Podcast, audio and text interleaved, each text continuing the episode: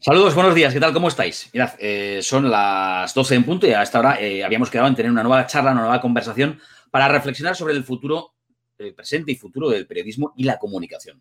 Bueno, pues os aseguro que la conversación de hoy con la persona que vamos a charlar, eh, tanto Fernando Jauregui como yo, os aseguro que no os va a dejar ni mucho menos indiferentes, porque sabe muchísimo de comunicación y, y tiene una larga trayectoria a sus espaldas y nos puede contar un montón de cosas. Empezamos.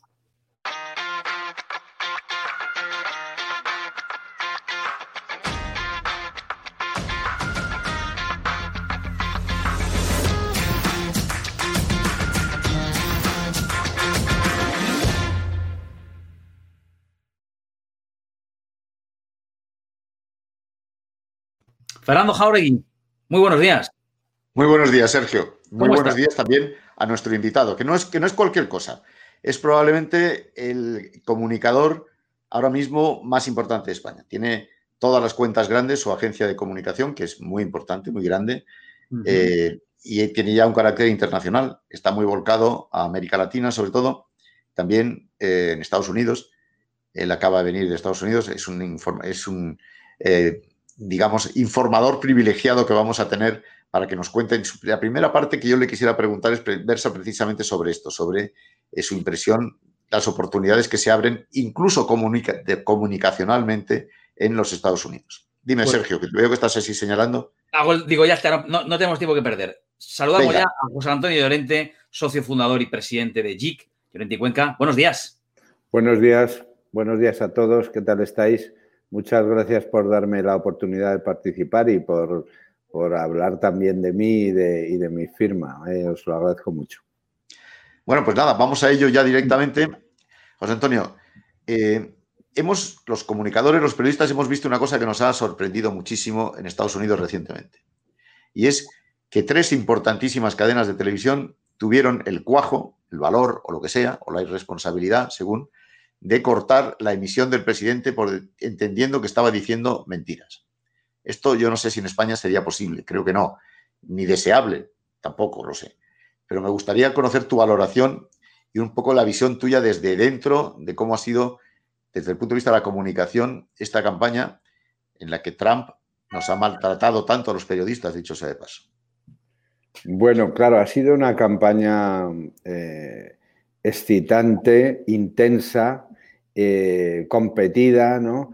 Y creo que mm, el estilo de los candidatos, especialmente el del candidato que ha perdido, pues le ponía mucha pimienta al asunto.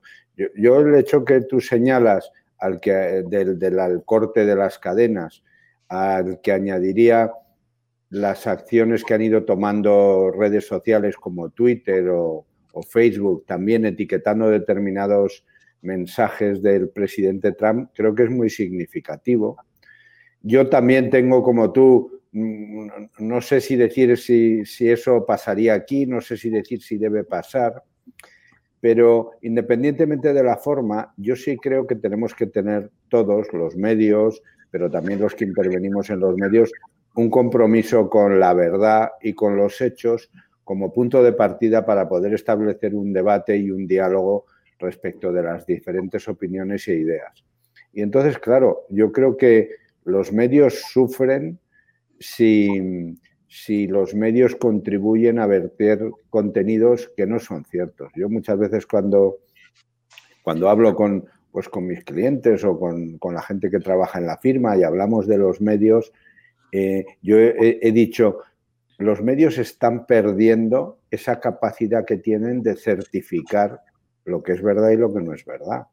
Y, se, da se ha relajado tanto esa posición y se da tanto valor a la figura del que interviene, eh, que, bueno, como lo dice José Antonio Llorente, pues, pues se, emite. Y si José Antonio Llorente dice que en España hay 80 millones de personas, pues bueno, como lo ha dicho José Antonio Llorente, pues se emite. Pero creo que los medios tienen una función esencial a la hora de, de establecer los hechos y qué pasa, ¿no?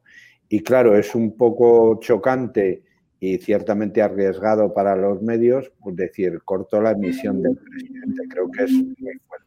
Creo que también el personaje ha sobrepasado con creces los límites de lo razonable en ese ejercicio de retorcer la verdad y los hechos y se ha encontrado también con un hecho que es muy excepcional, que es que los medios le corten, ¿no?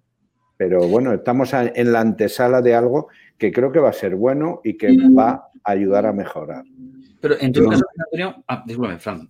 No, quería decir que los periodistas, en general, no podemos tolerar bajo ningún concepto el tratamiento que la administración Trump, no solo Trump, nos ha dado. Ese desprecio por, no solo por la verdad, sino por los, mensajeros de la, de, la, realidad. Eso es intolerable. Y yo, eh, José Antonio, y no quiero, por, supuesto, no quiero politizar esta, esta entrevista, nada de eso, no queremos nada de eso, pero me temo que hay algunas iniciativas aquí en nuestro país, en España, que redundan un poco eh, en esa misma línea. Estoy pensando en esa necesidad de crear una comisión sobre falsas, sobre falsas verdades, por ejemplo, que me preocupa. Estoy pensando en esa ausencia de transparencia. Ya, es que el portal de transparencia ya es el más opaco de toda España. Eh, estoy pensando que a lo mejor en España también, en el mundo en general, está retrocediendo la libertad de expresión. Y ya te hablo del mundo en general. Tú que eres una persona que está todo el día fuera, vives en un avión, como todo el mundo sabe. Bueno, yo, yo, no creo que esté retrocediendo la libertad de expresión. Lo que sí, porque creo que hay una gran capacidad para todo el mundo, individuos, organizaciones, empresas, para expresar su punto de vista. Creo que lo que se está deteriorando es la realidad.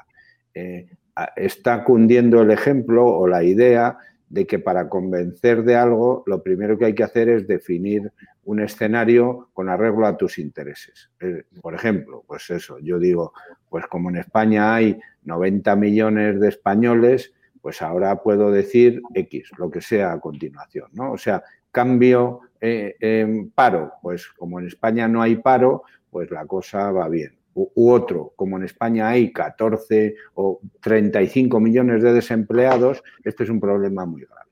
Yo creo que lo que está en riesgo no es la libertad de expresión hoy en día, lo que está en riesgo es la verdad y la capacidad que tienen las personas de discutir sobre lo que pasa. Porque si nos plantan delante de, nosotros eh, hechos inventados o falsos sobre los que tenemos que discutir, pues las decisiones de los ciudadanos y las tomas de posición pues se basan en, cosas que no son realidad.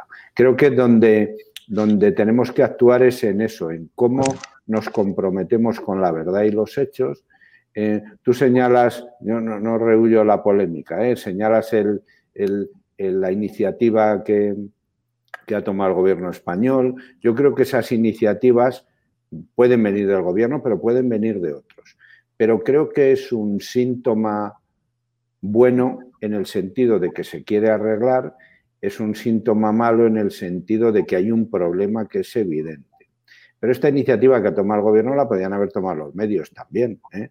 Es decir, yo, nosotros cuando trabajamos en algo controvertido, una parte del equipo sabemos que tiene que estar dedicada a hacer ese trabajo, perdonadme la expresión en inglés, de fact-checking, de, certificar los datos, porque a veces los argumentos eh, de la otra parte se construyen sobre, sobre irrealidades, sobre, sobre realidades inventadas. Entonces, creo que proteger la verdad es tarea de todos. Está bien que lo haga el gobierno, pero no tiene que ser el único ni tiene por qué ser el único. Y creo que el gobierno no tendría que hacer algo así si todo el mundo hiciera bien ese trabajo de, proteger la verdad, empezando por el gobierno también. Mm. Bueno, habéis entrado de, habéis empezado muy fuertes, ¿eh? habéis entrado de lleno en los, grandes algunos de los grandes temas, ¿no? Fake news, eh, libertad de expresión. Sobre esto que decías me parece muy interesante, ¿no? El, claro, esto en, dialéctica está muy claro, es decir, yo me invento la premisa y a partir de ahí saco las conclusiones que, claro. quiero, esa premisa es la verdad, ¿no? la verdad es un concepto casi filosófico, no sé qué hablar de, la, verdad, sería muy complejo, pero claro, yo te, quiero preguntar por cómo hacer esto, que en tu enunciado en, el diagnóstico creo que es difícil no compartirlo, pero cómo luchamos contra eso, porque ahí, o sea, lo de las fake news no es una cuestión solamente, bueno, de no verificar del todo los datos o de que por casualidad o intereses, no, no, no, a veces hay fábricas, hay granjas de fake news con muchísimo dinero para hacerlo y con una gran infraestructura. Y luchar contra eso como ciudadano, uno a veces se siente muy pequeño, ¿no? ¿Cómo, cómo, cómo podemos luchar? Bueno, yo creo que, que claro, estamos en, eh, viviendo cambios muy importantes. Creo que algunas de estas cosas llevan tiempo, ¿no?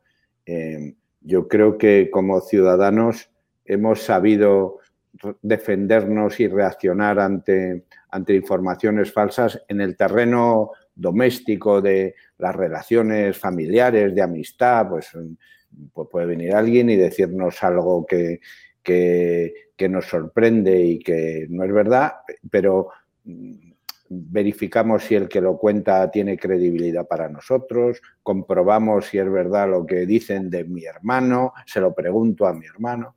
En el, en el terreno ya grande de la, de la estrategia y del debate creo que sucede un poco lo mismo. ¿no?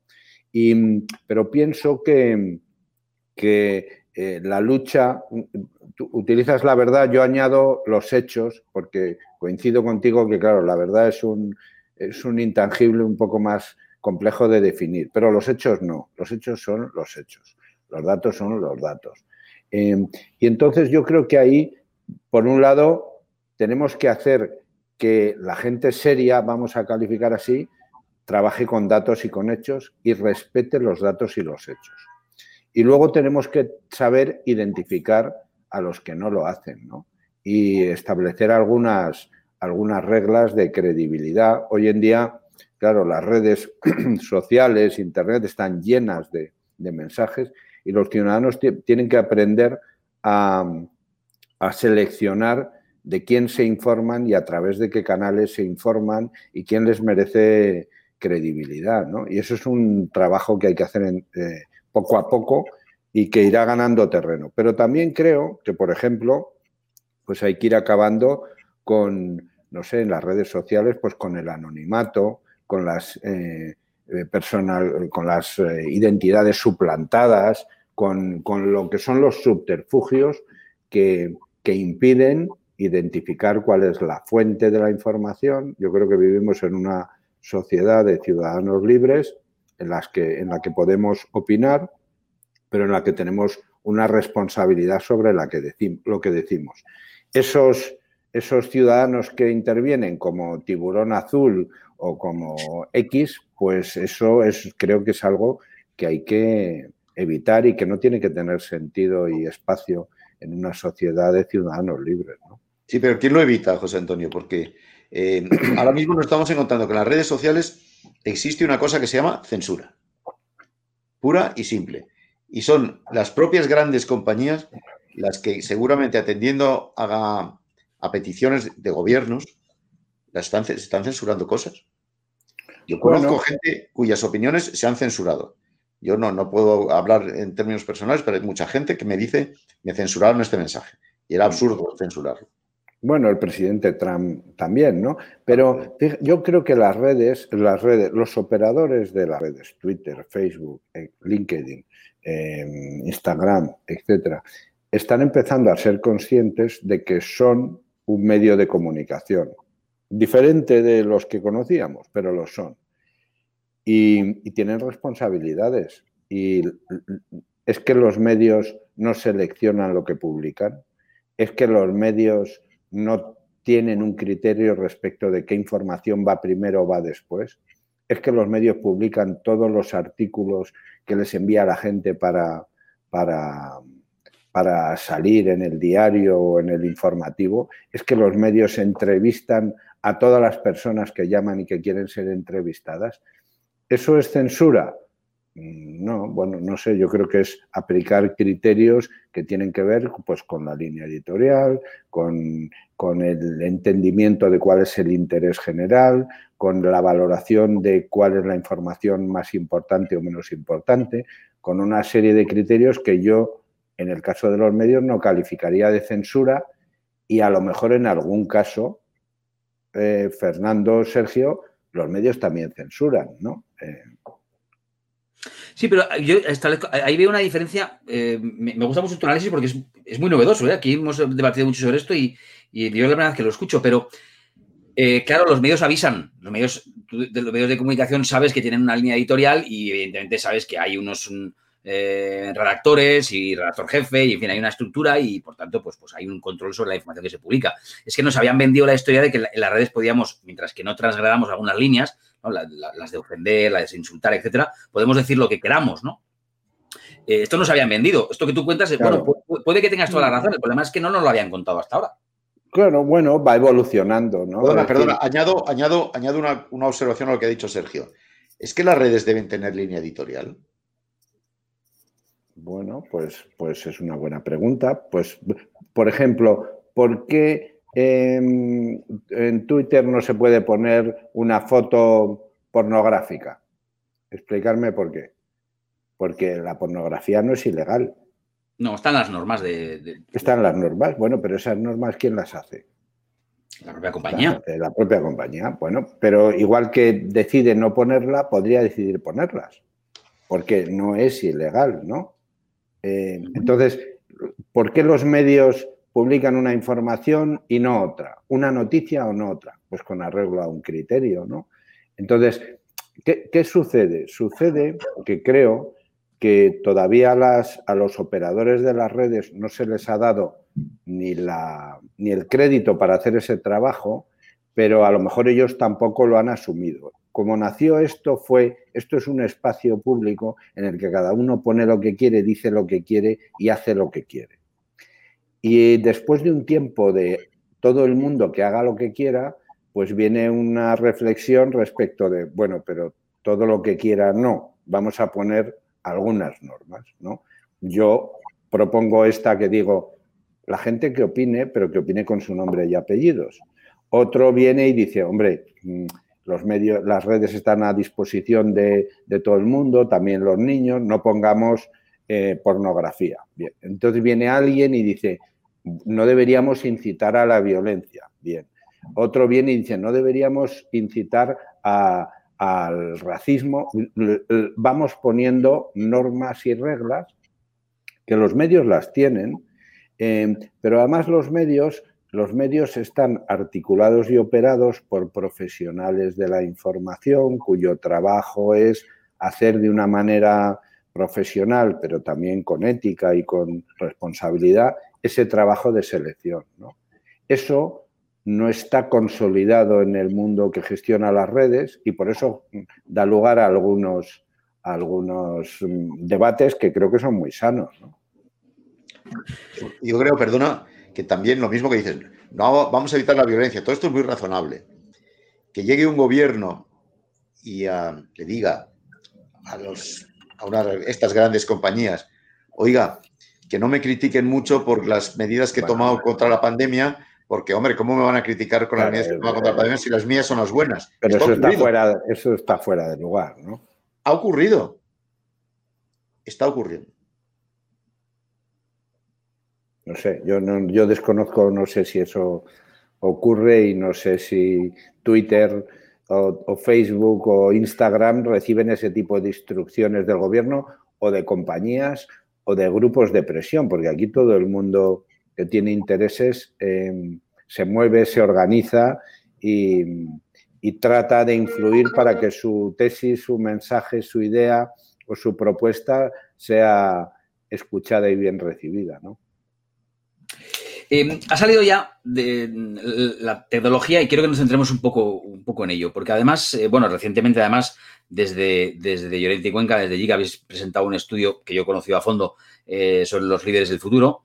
Em, cómo son los, cómo, cómo, van a ser esos líderes del futuro. Y una, una, de las cosas que sale ahí que, y que además en comparación con una de esas líderes me contaba Nerea Luis que, bueno, que ellos están acostumbrados, los jóvenes, a conectarse, ¿no? Usando la tecnología, están muy permanentemente conectados y esto lo usan en su, en su beneficio, ¿no? bueno, pero a mí hay una cosa de la tecnología, de esa misma tecnología que me, en, en los medios de comunicación me preocupa mucho porque no sé si somos del todo conscientes, que es el famoso algoritmo famosos algoritmos que emplean esos medios de comunicación, que para mí también lo son, que son las redes sociales. Twitter, Facebook, ordena tu timeline conforme a lo que cree que te interesa. incluso, incluso, Google lo hace, ¿no? Lo que, las, yo busco algo, no, las entradas que me salen a mí no son las mismas que te salen a ti porque Google aprende de lo que a mí me gusta, ¿no? esto me provoca un montón de reflexiones como periodista. Es, eh, a los ciudadanos tenemos que darles lo que quieren o lo que, o lo que necesitan saber, porque es que no es lo mismo. Y, ahí se está estableciendo ahora una confusión enorme porque vivimos todos en nuestra burbuja. Si Google nos cuenta lo que queremos saber, si Twitter nos cuenta lo que queremos saber y todo, todo lo que hay a nuestro alrededor nos, nos cuenta cuáles son nuestros intereses, nos parece que el mundo es como nosotros lo vemos. Y no. Y no es así. Bueno, eh, yo creo que es un muy buen, es un muy buen punto para, debatir, ¿no? la verdad es que, claro, eh, el mundo ha cambiado mucho y hoy en día vivimos en una sociedad en la que los ciudadanos tienen muchísimo poder. Em, daría la sensación de que la tendencia dominante y exitosa sería eh, hacer caso a lo que la gente quiere. Em, y de hecho, mm, bueno, hay muchas herramientas, tú hablabas de los algoritmos, hay otras, o sea, estamos constantemente intentando saber qué quiere la gente para mm, ofrecer una solución que se aproxime a lo que los ciudadanos demandan. Em, ¿Qué película quiero ver esta noche? Pues, em, pues yo quiero decidir qué película quiero ver. ¿vale? Si la plataforma que, en la que yo selecciono la película sabe qué películas me gustan y me pone siete opciones de las que a mí me gustan, pues hombre, a mí eso me va bien, ¿no? Pero también es cierto que mm, a lo mejor me convierto en un fanático de una, de una, de una cosa muy específica. Pero es el mundo que nos ha tocado vivir, o sea, los medios el mundo que conformaban los medios antes ya no existe. Esa aldea global de McLuhan a la que había que ir al centro del pueblo a tomar una taza de caldo, el mismo caldo para todos no existe. En el mundo de antes, pues cuando, pues a lo mejor a mí, mm, voy a decir, me interesaba solo el fútbol y mi equipo, que soy el Real Madrid, ¿no? Pero claro, si mm, yo me compraba el periódico, el periódico tiene mucha información, vas pasando páginas hasta que llegas a deportes y, tienes ahí tres columnas sobre el partido de fútbol. Eh, hoy en día, a que le interesa el fútbol y quiere ver lo que ha hecho su equipo, no se lee todo el periódico. Ve 40 veces los goles de su equipo, los ve en el análisis de siete o ocho periódicos diferentes, Em, es decir, ¿es malo que los ciudadanos tengan lo que quieren? Bueno, por un lado no. Por otro lado, creo que, claro, el periódico, el diario, el informativo de televisión te daba una visión completa del mundo que hoy en día es difícil de obtener o se, obtiene de distinta forma. Porque el, el consumidor ya no consume un producto informativo completo, sino que toma aquellas noticias que le interesan o de aquellos temas que le interesan.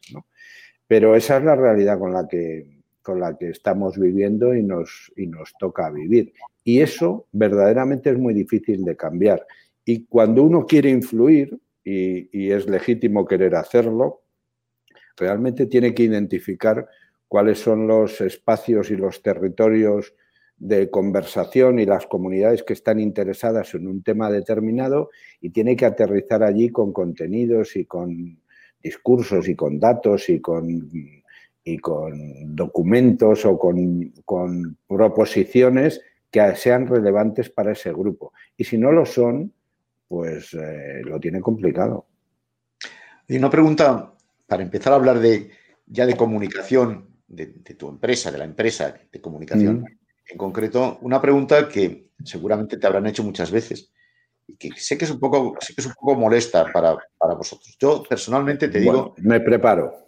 Yo personalmente te digo que creo que la comunicación es periodismo. Toda comunicación es periodismo. Lo creo, sinceramente. Pero, por ejemplo, algunos de nuestros entrevistados, y te cito a Juan Luis Cebrián concretamente, dijo que es peligroso un mundo en el que ahora hay menos periodistas dedicados a difundir noticias, que es todo aquello que alguien no quiere que se publique, que periodistas dedicados a que se difundan determinado tipo de noticias o a impedir que se publiquen determinados tipos de noticias, porque hay muchas empresas de comunicación o muchos, muchos instrumentos de comunicación intermedios para que una cosa no se, no se haga posible y la otra se fomente. Bueno, yo, yo tengo una idea diferente del mundo entonces que, Juan Luis Cebrián, ¿no? O sea, yo creo que vivimos, lo he dicho antes, en una sociedad de ciudadanos libres en la que todos y cada uno de nosotros tenemos derecho a tener una opinión y a expresarla. Nos podemos agrupar y los grupos también tendrían derecho a hacerla. Y el papel de los medios, pues creo que ha ido cambiando. Em, yo no, eh, esa expresión de, de, los medios solo publican noticias que a alguien no le interesan, pues sinceramente... Mm, o que alguien no quiere que se publique. Que alguien no quiere que se publique. Bueno, o, que, o a lo mejor publican noticias que alguien quiere que se publiquen. Em, y, no sé qué diferencia hay entre una cosa y otra y, y qué es peor o qué es mejor, ¿no? O sea, porque el mundo está lleno de intereses y nosotros como personas y como individuos, cada uno tenemos los nuestros. Y creo que hemos conseguido eh, construir una sociedad en la que ese, ese intercambio de opiniones y, de, y esa eh, necesidad de convencer a los demás y esa mm, manera de articular la opinión pública y, tener la opinión del grupo como relevante, creo que nos hace, que nos hace mejores. Entonces, ahora eso, estoy de acuerdo contigo que la comunicación es periodismo, el periodismo es comunicación, hay otros formatos de comunicación que no son el periodismo y que hoy en día pues, están, están al orden del día, ¿no? Y que también son válidos, ¿no? Porque ese intercambio de opiniones y de datos pues se puede producir entre los ciudadanos. Antes no se podía producir porque para llegar a la gente había que pasar por los medios. Y hoy en día para llegar a la gente no hace falta pasar por los medios. Yo eso no creo que sea malo precisamente, ¿no? Sobre esto último, eh, José Antonio, permíteme que inicie un, momento más porque me interesa también mucho, ya lo hemos hablado aquí en alguna ocasión, ¿no? Eh, no, fue el primero, ¿eh? que, quede claro, pero Donald Trump fue uno de los que se tomó más en serio últimamente esto, ¿no? se dio cuenta de que no hacía falta pasar por los medios tradicionales para hablar directamente a la ciudadanía y se volcó en Twitter. Se fue a Twitter y dijo, ¿para qué voy a, qué necesidad tengo yo de intermediarios si yo le puedo contar a la gente directamente lo que yo quiera? Y eso que parece inicialmente una ventaja, tiene un problema. Y es que en una rueda de prensa un periodista te puede confrontar, te puede repreguntar, puede incluso decirte, oiga, eso que usted está contando es mentira, los hechos no se ajustan a lo que usted está contando. Mientras que si nos saltamos el intermediario, eso no sucede. El, ciudadano tiene, puede tener herramientas, pero tiene en principio menos herramientas para luchar contra eso. Entonces, a mí me preocupa esto, decir, es verdad, ya no hace falta el periodista como intermediario entre el origen de la comunicación, la empresa, el político, etcétera, con el ciudadano. Pero realmente estamos seguros de que, es algo bueno. Ya, no solamente lo pregunto como una cuestión gremial, ¿eh? sino realmente es, bueno para los ciudadanos. Bueno, yo creo que lo que sería ideal para los ciudadanos es que cada parte hiciera bien su, trabajo, ¿no? que tuviéramos buenos medios que hicieran bien su trabajo y que tuviéramos buenos mm, intereses individuales o de grupo que también lo hicieran. Yo creo que el trabajo de los medios es insustituible. Em, el hecho de que haya una sociedad de ciudadanos libres no impide ni implica que los medios tengan que dejar de, existir. Lo que sí creo es que pone mucha presión en los medios para hacer un trabajo eh, diferente de fondo y de contenidos. Es verdad que los medios ya no tienen la exclusiva de dar noticias, em, pero tienen la oportunidad de, de aportar contexto. En el mundo, en el mundo de antes, yo digo que el mundo estaba a oscuras, ¿no? Y los medios eh, daban luz sobre lo que pasaba, porque la gente no sabía lo que pasaba. En el mundo de hoy hay tanta información, hay tanta luz, que creo que los ciudadanos em, no consiguen ver lo que pasa de tantas cosas que pasan. ¿no? Los medios tienen una gran oportunidad para recuperar ese espacio en el que eh, profesionales que se dedican a eso porque saben cómo hacerlo, porque han estudiado y se han preparado para hacerlo, eh, analizan el contexto, deciden cuál es la explicación, eh, cuál es la noticia y nos la cuentan con, con, la verificación necesaria y con, las, y con el contexto adecuado. ¿no? Mm, los medios creo que también tienen que hacer una autocrítica y yo estoy seguro que vosotros la hacéis. ¿no? parte de la crisis de los medios ha venido también propiciada porque la ciudadanía en algún momento ha, desconfiado de, los contenidos de los medios, ha entendido que los medios tenían también intereses particulares que afectaban pues, a sus propietarios o a su, a su línea editorial, etcétera, ¿no? Y han buscado otras formas de, informarse y de, y de, contrastar lo que pasa, ¿no? pero creo que los medios y los periodistas estáis también hoy en día ante una gran oportunidad, aunque parezca lo contrario. ¿no? Yo creo que este, este eh, eh, explosión de información y de opiniones eh, nos lleva a todos a tener que dedicar un tiempo ingente para poder saber qué pasa. Y no debería tardar mucho tiempo si los medios hacen el trabajo correcto en que la gente recupere un cierto esa práctica de decir bueno yo en lugar de pasar tres horas em, contactando con las fuentes y viendo qué sucede pues prefiero que este periodista en el que confíe y este medio en el que confío que lleva 20 años escribiendo de bancos pues me cuente en qué consiste la fusión de estos dos bancos y me explique cuál es el contexto de la operación. Yo creo que eso está ahí y, está ahí para que suceda si los medios saben hacerlo. Tú eres, eh, José Antonio, un empleador de periodistas, si se puede decir así, la cosa. Es decir, eh, vosotros contratáis periodistas.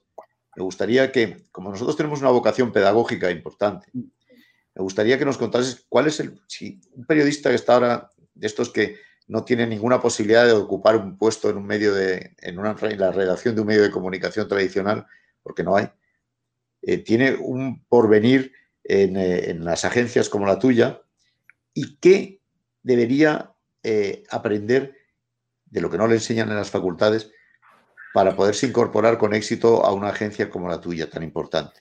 Es decir, vosotros estamos hablando de tecnología, vosotros seguramente tendréis que tener un control de las nuevas tecnologías muy importante para penetrar en esas nuevas tecnologías y lanzar vuestros mensajes, ¿no? Los que interesan a la gente que os contratan, a vuestros clientes. Bueno, yo diría, a ver, voy, voy, voy a tratar de ser también em, directo y, claro, poco diplomático, ¿no? O sea, es, mm, yo estudié periodismo, yo soy periodista de, de, vocación, de formación, luego ejercí el periodismo, pero ahora me dedico a otra cosa nosotros contratábamos el, 95% de los profesionales que contratábamos hace 15 años eran periodistas. Pero a lo mejor el porcentaje de nuestra plantilla, de periodistas en nuestra plantilla hoy en día, pues ya no es del 95%, voy a decir que es del 40%. En la Facultad de Ciencias de la Información se puede estudiar periodismo, se puede estudiar em, eh, audiovisuales y se puede estudiar eh, publicidad y relaciones públicas. La profesión de las consultoras de comunicación mezcla muchos conocimientos. Los periodistas son una de las profesiones que, buscamos, pero, pero, no la única, hay, hay, otra. O sea, la comunicación es un contexto más amplio que el del periodismo, como la propia estructura de una facultad de ciencias de la información hace visible. Eh, yo creo que los periodistas, los alumnos de, las facultades de comunicación, eh, claro que tienen un sitio en, las agencias y en las consultoras de comunicación, pero en las compañías también. El, el espectro de las oportunidades de empleo de, los jóvenes de, las facultades de ciencias de la información se ha ampliado muchísimo a la, medida que nuestras organizaciones han crecido y también han crecido los departamentos de comunicación de las empresas. No, recuerdo haber eh, tenido enfrente ningún estudio de cuánta gente emplea eh, el sector privado de la comunicación corporativa empresarial, pero es amplísimo. ¿eh? Pero, pero tú etiquetas eh, como periodista algo que nosotros vemos con más amplitud y espero haberlo dicho de una manera educada y, pero, pero es decir, es que hay periodistas, pero hay gente que, estudia eh, desde primero lo que nosotros hacemos, que no es lo mismo que, el periodismo, y hay otras profesiones de las que nos enriquecemos, porque tú lo decías, eh, tecnología, pero hay disciplinas que el mundo nuestro, que creo que como el del periodismo, eh, los clientes a, nosotros nos contratan no solo porque entendemos de comunicación, sino porque entendemos también de las vicisitudes concretas que abordan los clientes, ¿no? de una salida a bolsa, de una fusión, de un problema laboral, de una crisis en las redes sociales y nos piden también que tengamos de los negocios de nuestros clientes, porque una empresa minera tiene un contexto de trabajo determinado, un banco tiene otro contexto distinto y una empresa farmacéutica uno distinto. ¿no? Y, y esa mezcla de conocimiento técnico de comunicación y de conocimiento de los negocios es fundamental para hacer un buen trabajo. Eh, déjame que. Mm, tú lo has, creo que se ha entendido muy claro, ¿eh, José Antonio, pero voy a, voy a, añadir yo, esto lo digo yo, no lo dices tú, ¿eh? Mm. Me, ha, parecido entender que solamente con la estadística, ¿no? Del 90% al 40% de, de, de, un intervalo de pocos años de, periodistas, ya daría como para una reflexión, ¿no? Si yo fuera estudiante de periodismo, diría, eh, se han reducido a la mitad mis posibilidades. Mm, ¿puedo, podríamos traducir, aquí nos van a ver muchos estudiantes de periodismo y de comunicación. Podríamos traducir, por tanto, que sería recomendable que para, tener una mejor inserción en el mercado laboral, piensen, por ejemplo, en los dobles grados. Lo digo porque esto se ha puesto, por ejemplo, muy, muy, está, está muy de moda y, ellos lo, sí. por ejemplo. Bueno, yo creo que yo, sí, sí, sí, yo pienso que sí. Em, es verdad que nuestra formación em, encasilla mucho. ¿eh? Es decir, em, tú tienes eh, ciencias de la información y entonces tienes tres ramas distintas, entras en una en primero y, la acabas en, quinto, ¿no? Eh, y, o al menos así era cuando, cuando, cuando yo estudiaba. La formación americana en Estados Unidos te permite hacer una combinación un poco más amplia de, de, de capacidades de conocimiento para conformar algo que sea un poco más maleable. ¿no? Em, yo creo que, claro, el que estudia periodismo en España, entiendo que lo que quiere es ser periodista. Cuando yo estudié periodismo, yo es que quería ser periodista. Quería trabajar en una empresa periodística y, empecé a trabajar en la agencia EFE. Em, claro, si yo estudio periodismo, si yo quiero trabajar en, en JIC, en Llorente y Cuenca o en una consultora o en Repsol en el área de comunicación, pues puedo estudiar periodismo, sí, pero también podría estudiar publicidad y relaciones públicas o podría estudiar otra cosa. ¿A qué me quiero dedicar? Creo que es importante tener, en el sistema español de estudios es importante tenerlo claro. Pero, claro, ¿qué sucede? Que luego el mundo laboral y las oportunidades son variadas y uno tiene que labrar su carrera aprovechando las oportunidades que se le ponen enfrente. ¿no? Entonces, una formación que sea variada, tú hablas de los dos grados, pues claro, cuanta más formación y versatilidad, creo que es más fácil engancharse en el mundo laboral de hoy, ¿no? donde es muy importante, donde no hay muchas oportunidades. Creo que lo tenemos todos claro, y es importante aprovechar las primeras que, pasen por delante de nosotros. Y hablando de oportunidades, eh, hemos tenido un shock mundial, la, pandemia ha sido un shock mundial, está siéndolo. Eso yo no sé si le ha venido bien a la comunicación o mal. Yo tengo amigos que tienen agencias de comunicación que les ha ido muy mal, pero tengo, y Sergio y yo compartimos por lo menos uno, que le está yendo muy bien a una gran agencia de comunicación como la tuya, ¿en el fondo la pandemia le beneficia? Bueno, yo no diría, no me gustaría decir que le beneficia. Bueno, lo he dicho, lo he dicho, de, una manera, lo he dicho de una manera inconveniente. La pandemia es horrible. Eh, a mí cuando me preguntan eh, si la pandemia nos ha afectado, digo que sí, que mucho. La pandemia nos ha afectado muchísimo en lo personal, en lo colectivo, en nuestro día a día, en nuestra manera de trabajar. Si me preguntas si ha afectado a nuestros números, pues te diré que no, porque pues porque hemos tenido mucho trabajo. Eh, creo que el, equipo mm, de la firma y los profesionales han, hecho un, esfuerzo extraordinario de adaptación a las circunstancias, han sabido poner los intereses de los clientes en primer lugar y entre todos hemos dicho, bueno, ¿qué hay que hacer? Hay que hacer esto. Las compañías nos han demandado consejo, ayuda y trabajo con más intensidad que antes, porque lógicamente enfrentaban una situación nueva em, para la que había pocas respuestas escritas en los manuales de qué es lo que hay que hacer. ¿no? Em, enviar a la gente a su casa, mm, bueno, es una decisión que se toma en cinco minutos, pero que eso funcione requiere de mucha comunicación. Decirle a los clientes que tienes la tienda, el restaurante o tu servicio que les prestes cerrado, em, también requiere mucha comunicación.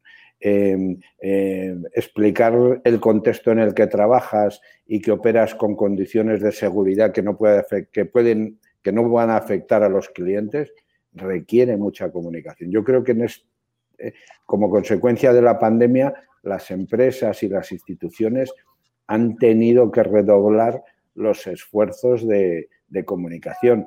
El gobierno, los gobiernos eh, de los países que sean, de los estados que sean, de las comunidades autónomas que sean, han multiplicado por, no sé, por cuatro, por cinco, por seis, sus, sus acciones de comunicación y, las empresas también, ¿no? Y entonces, desde ese punto de vista, pues la pandemia, en el caso nuestro, pues ha supuesto un, mucho más trabajo.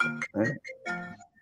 Has hablado, o estás hablando de, política, has hablado de los gobiernos. Sí. Los gobiernos han tenido que intensificar, es verdad. Eso se ha traducido a veces en artimañas, a veces en, acciones de comunicación espléndidas. El gobierno español tiene un gran comunicador eh, para vender las acciones del gobierno o para impedir que se cuenten algunas cosas. ¿Tú crees que es un gran comunicador o no? Perdóname. Que te, refieres, te refieres a quién? No puedo, no puedo evitarlo, claro. no, no, pero te refieres a quién cuando dices que tiene un gran comunicador. Bueno, me refiero a un señor que se llama Iván Redondo, básicamente, ah, claro.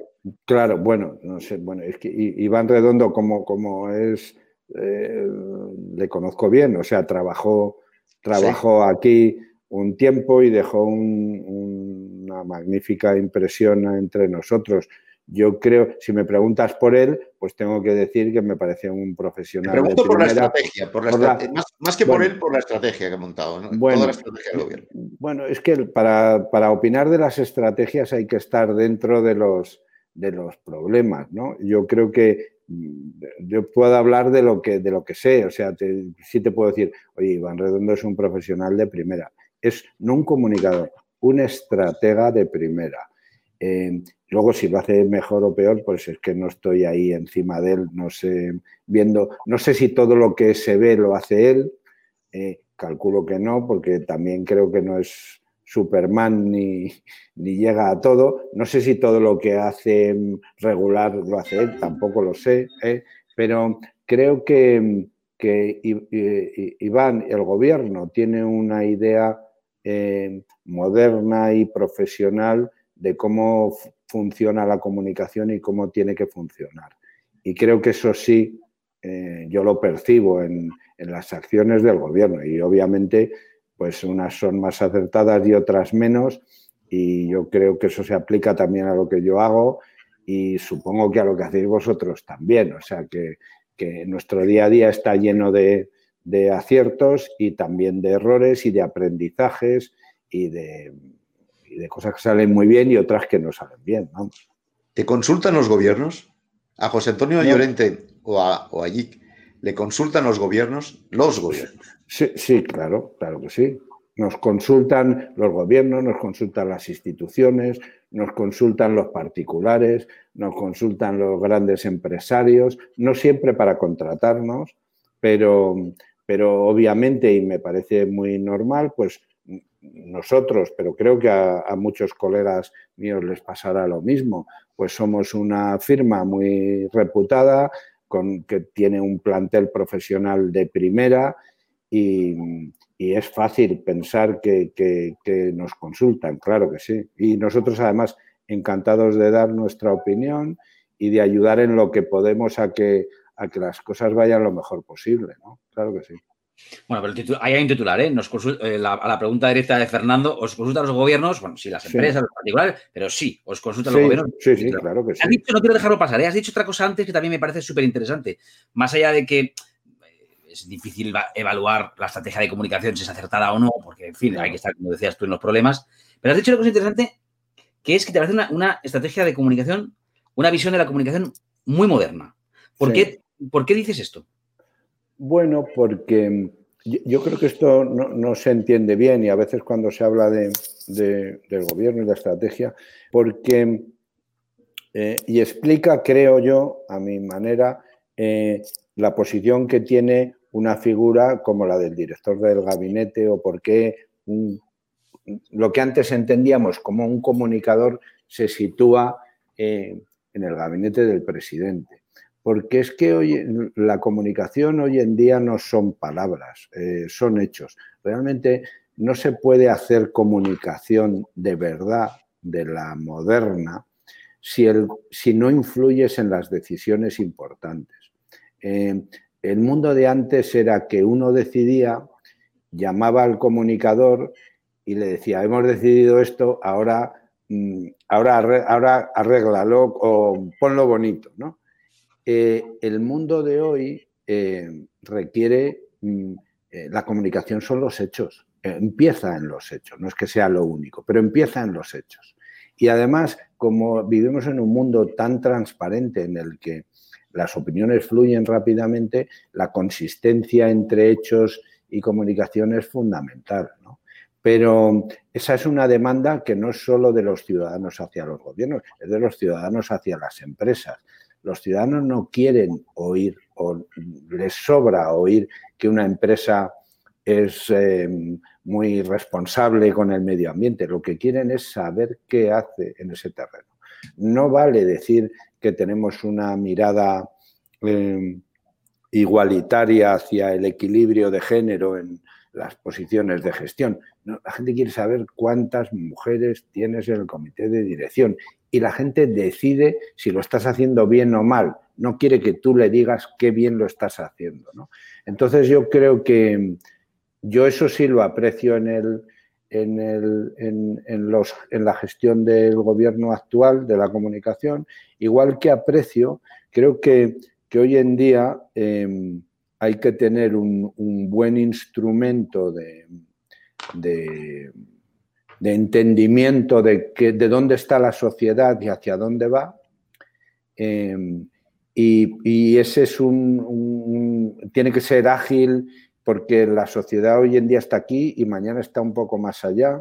Y eso propicia muchas veces que los líderes también em, se mueven con agilidad de una posición a otra. O sea, criticamos a veces de los... Allá han dicho una cosa, hoy dicen otra, mañana dicen otra, y me da igual que nos refiramos a, al presidente del gobierno o al líder de la oposición. los líderes tienen que ser muy ágiles y muy rápidos en captar ese, ese movimiento social. ¿no?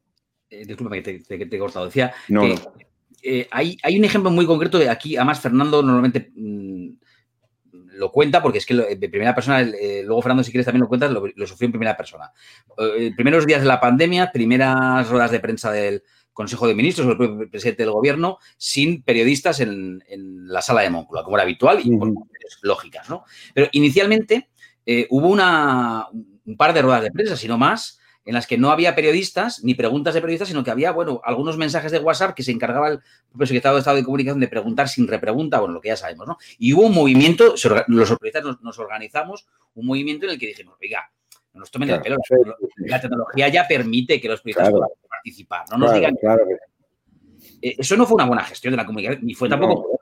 No, no, no, no creo que, no creo que ellos tampoco lo piensen, vamos. Fernando incluso pidió poder eh, preguntar eh, y no, pudo, ¿verdad, Claro, claro. O sea, yo creo que eso está, vamos, no sé, si me pedís mi opinión, pues eso a mí no me parece bien. Mm, también es verdad, ahora si me preguntáis, ¿has hecho alguna vez alguna, algún evento con periodistas sin preguntas? Os diría que sí, porque es que son intereses diferentes, ¿no? Los de los periodistas y los medios de a veces, eh, yo a veces a algún cliente sí le he dicho, aquí hay que salir, contar esto y no puede haber tiempo, no puede haber preguntas. ¿Por qué? Pues porque, pues porque el, interesado estaba inmerso en una, en una causa judicial que, que no permitía, mm, no aconsejaba que hubiera preguntas, ¿no? Y entiendo que, eso a los medios no les gusta, ¿no? Si me, me, me, dices en general cómo hay que hacerlo, hay que hacerlo con preguntas. Los medios tienen derecho a, a preguntar, es su trabajo y, en, general, en condiciones normales, pues los ciudadanos tenemos que estar a disposición de, ese trabajo que, redunda en que la ciudadanía esté mejor informada, sin, duda, al 100%. Pero hay excepciones, a veces hay excepciones. Yo creo que esta que comentabais del comienzo de la pandemia, pues sinceramente no, no lo era, no aplicaba, ¿no? Y creo que pues quien fuera rectificó y, ahora se hacen de otra manera. ¿no? De todas maneras, este, este foro, el Periodismo 2030 o 2030, nace precisamente porque estamos asistiendo a una revolución en la manera de informar y en los medios, y en los medios. Nada va a ser igual, nada, José Antonio, después de la pandemia, después de las ruedas de prensa del presidente en la Moncloa telemáticas, después de que ya la, nosotros estamos haciendo esta entrevista, en vez de hacerla en, tu despacho o en un bar que están cerrados, eh, la estamos haciendo así telemáticamente. Todo va a ser distinto y todo está cambiando. Mira, hoy, por ejemplo, no sé si lo saben nuestros espectadores, nuestros oyentes, la Comisión Nacional del Mercado de Valores ha suspendido la cotización de Prisa, de la empresa eh, impulsora del país y de la SER. Porque de pronto un medio de comunicación un medio de comunicación, ha lanzado, el confidencial concretamente, ha lanzado la noticia de que hay un empresario español que está intentando comprar solamente por 150 millones, que tiene narices, eh, todo el imperio, el imperio Prisa, que antes, hace cinco años, estaría valorado en no sé cuántos miles de millones de euros, no lo sé, me parece que eran 7.000 o 8.000 millones de euros, lo que sea. Esto, eh, tú que eres un buen conocedor del interior de los medios de comunicación. Supongo que esta noticia la sabías, ¿no? La de que Blas Herrero había hecho. Lo, he leído, lo he leído, lo he leído esta mañana. Ah, pero no, no tenías idea de eso. No, lo he leído esta mañana. Yo, no, yo tampoco la tenía. ¿eh? Yo, tanta ambición por parte de Blas Herrero no la esperaba. Realmente es, un proyecto muy ambicioso. Pero esto, esta revolución, me gustaría saber qué comentarios te merece, porque ya los viejos valores de prisa, de la prisa que yo conocí, porque yo trabajé allí, pues seguramente ya no son los mismos. Ni los métodos con los que trabaja Prisa tampoco son exactamente los mismos, ni Prisa ni nadie. Hoy, por cierto, nos hemos encontrado con una exclusiva impresionante en el país, una importante entrevista con Obama por parte del director del país. Eh, está cambiando esto, esto está yendo a unas derivas que no esperábamos. Cuando yo estudiaba periodismo, nada de esto hubiese sido ni siquiera remotamente imaginable. ¿Te refieres a, la venta del, grupo, al, al a, la intervención de la CNMV? ¿A qué te refieres? Me refiero a eso, me refiero al hecho de que hoy la mayor parte de las televisiones españolas están en manos italianas, están controladas por, capital extranjero, el propio, el propio país está eh, controlado por capital extranjero, hay periódicos que están controlados también por capital extranjero, y todo eso nos lleva a una manera diferente mucho menos nacionalista y mucho menos nacional de concebir la información seguramente. Y ahí supongo que vosotros, que sois una agencia internacional, pues me acabarás diciendo que es que o te internacionalizas o aquí ya no te comes un colín, que se decía antes. Bueno, no, o sea, internacionalizarse es un camino, creo que en, el mundo en el que vivimos es un camino eh, inevitable, pero hay espacio para otras formulaciones. Yo creo que por ir al tema de los, de los medios, que es creo el, el, mollar de la conversación que tenemos, claro, los medios están en, una vicisitud eh, muy especial, pero fíjate, yo anoche estaba cenando con, unos amigos, no éramos más de seis, y... Muy bien. y, y, hablábamos, de, por supuesto, de los medios, como no, ¿no? Y, el país surgió a, colación. Y, hoy en día está muy, muy en boga y el concepto del propósito, ¿no? Esta idea de que antes las empresas tenían que tener una misión y unos valores, pero la misión estaba conectada con, con, con, lo, con el servicio que presta la empresa, ¿no? En el caso de un medio de comunicación, la misión de los medios era informar a la ciudadanía. Pero la ciudadanía es más exigente y exige a las empresas no solo que la informes o no solo que me vendas un teléfono con el que pueda hablar, le, pide un propósito, algo, una contribución a la sociedad que sea muy relevante.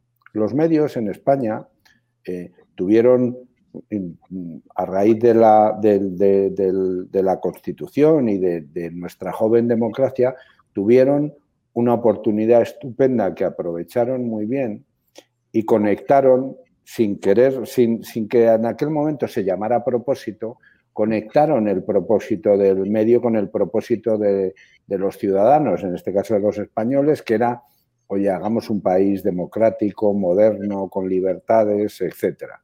Y los medios trabajaron en aquella dirección y se produjo una sintonía muy grande.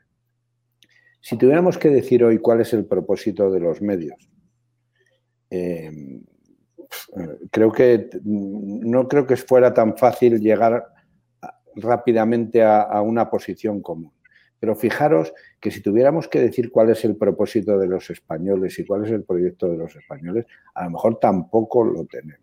Creo que esa esa falta de un dibujo claro, consistente de a dónde vamos, uno los españoles o los, o los norteamericanos, me da igual, o los franceses, mm, creo que afecta mucho a, a, los medios. Y afecta no solo a los medios, afecta a nuestras instituciones y afecta a muchas cosas.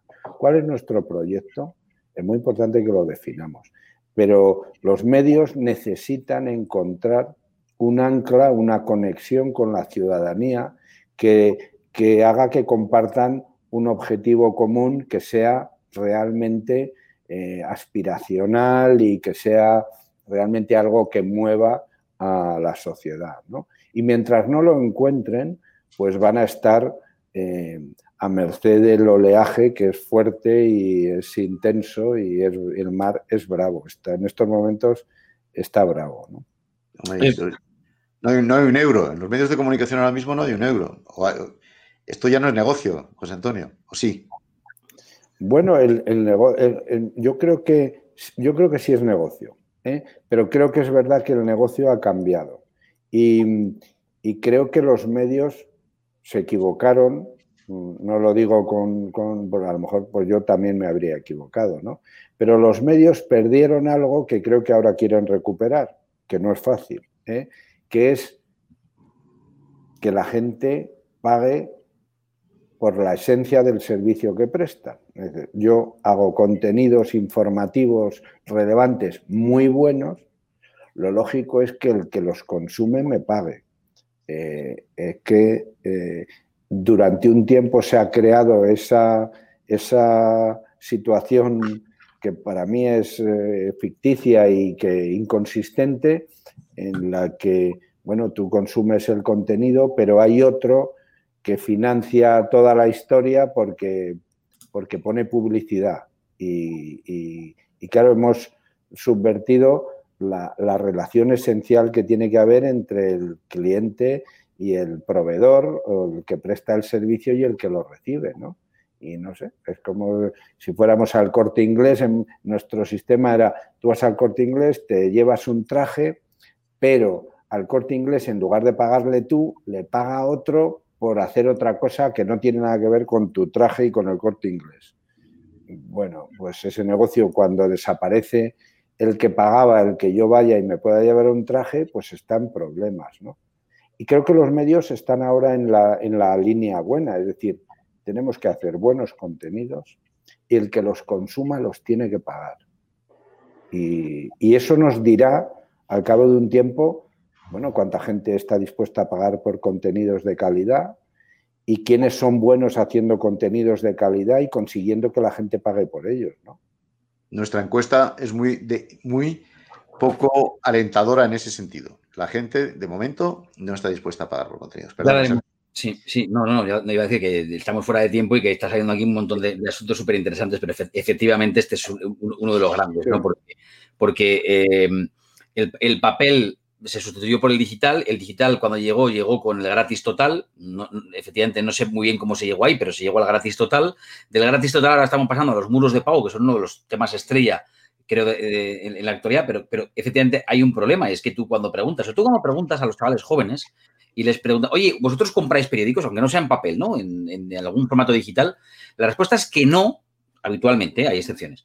Porque, eh, ¿para qué van a pagar por algo que ya obtienen que ya, gratis. gratis. Claro, y, claro, pero bueno, es, imagínate que el corte inglés tuviera un edificio donde entras y pagas y al lado otro donde entras y no pagas. Bueno, pues. ¿Y eso cómo se, dónde va? ¿Cómo se resuelve ahora, José Antonio? ¿Tú, bueno, eso se resuelve. Es que yo creo que los, los medios que no cobren por los contenidos no tienen futuro.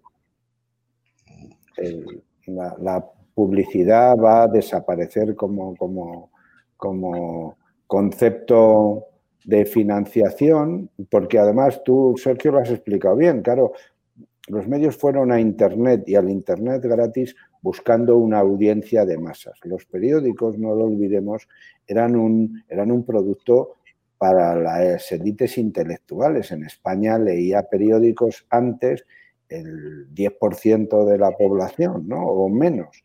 Y, y los, los medios dijeron, wow, Internet, eh, en lugar de tener 100.000 lectores, voy a tener mmm, 2 millones. ¿Quién paga esta fiesta? Los anunciantes.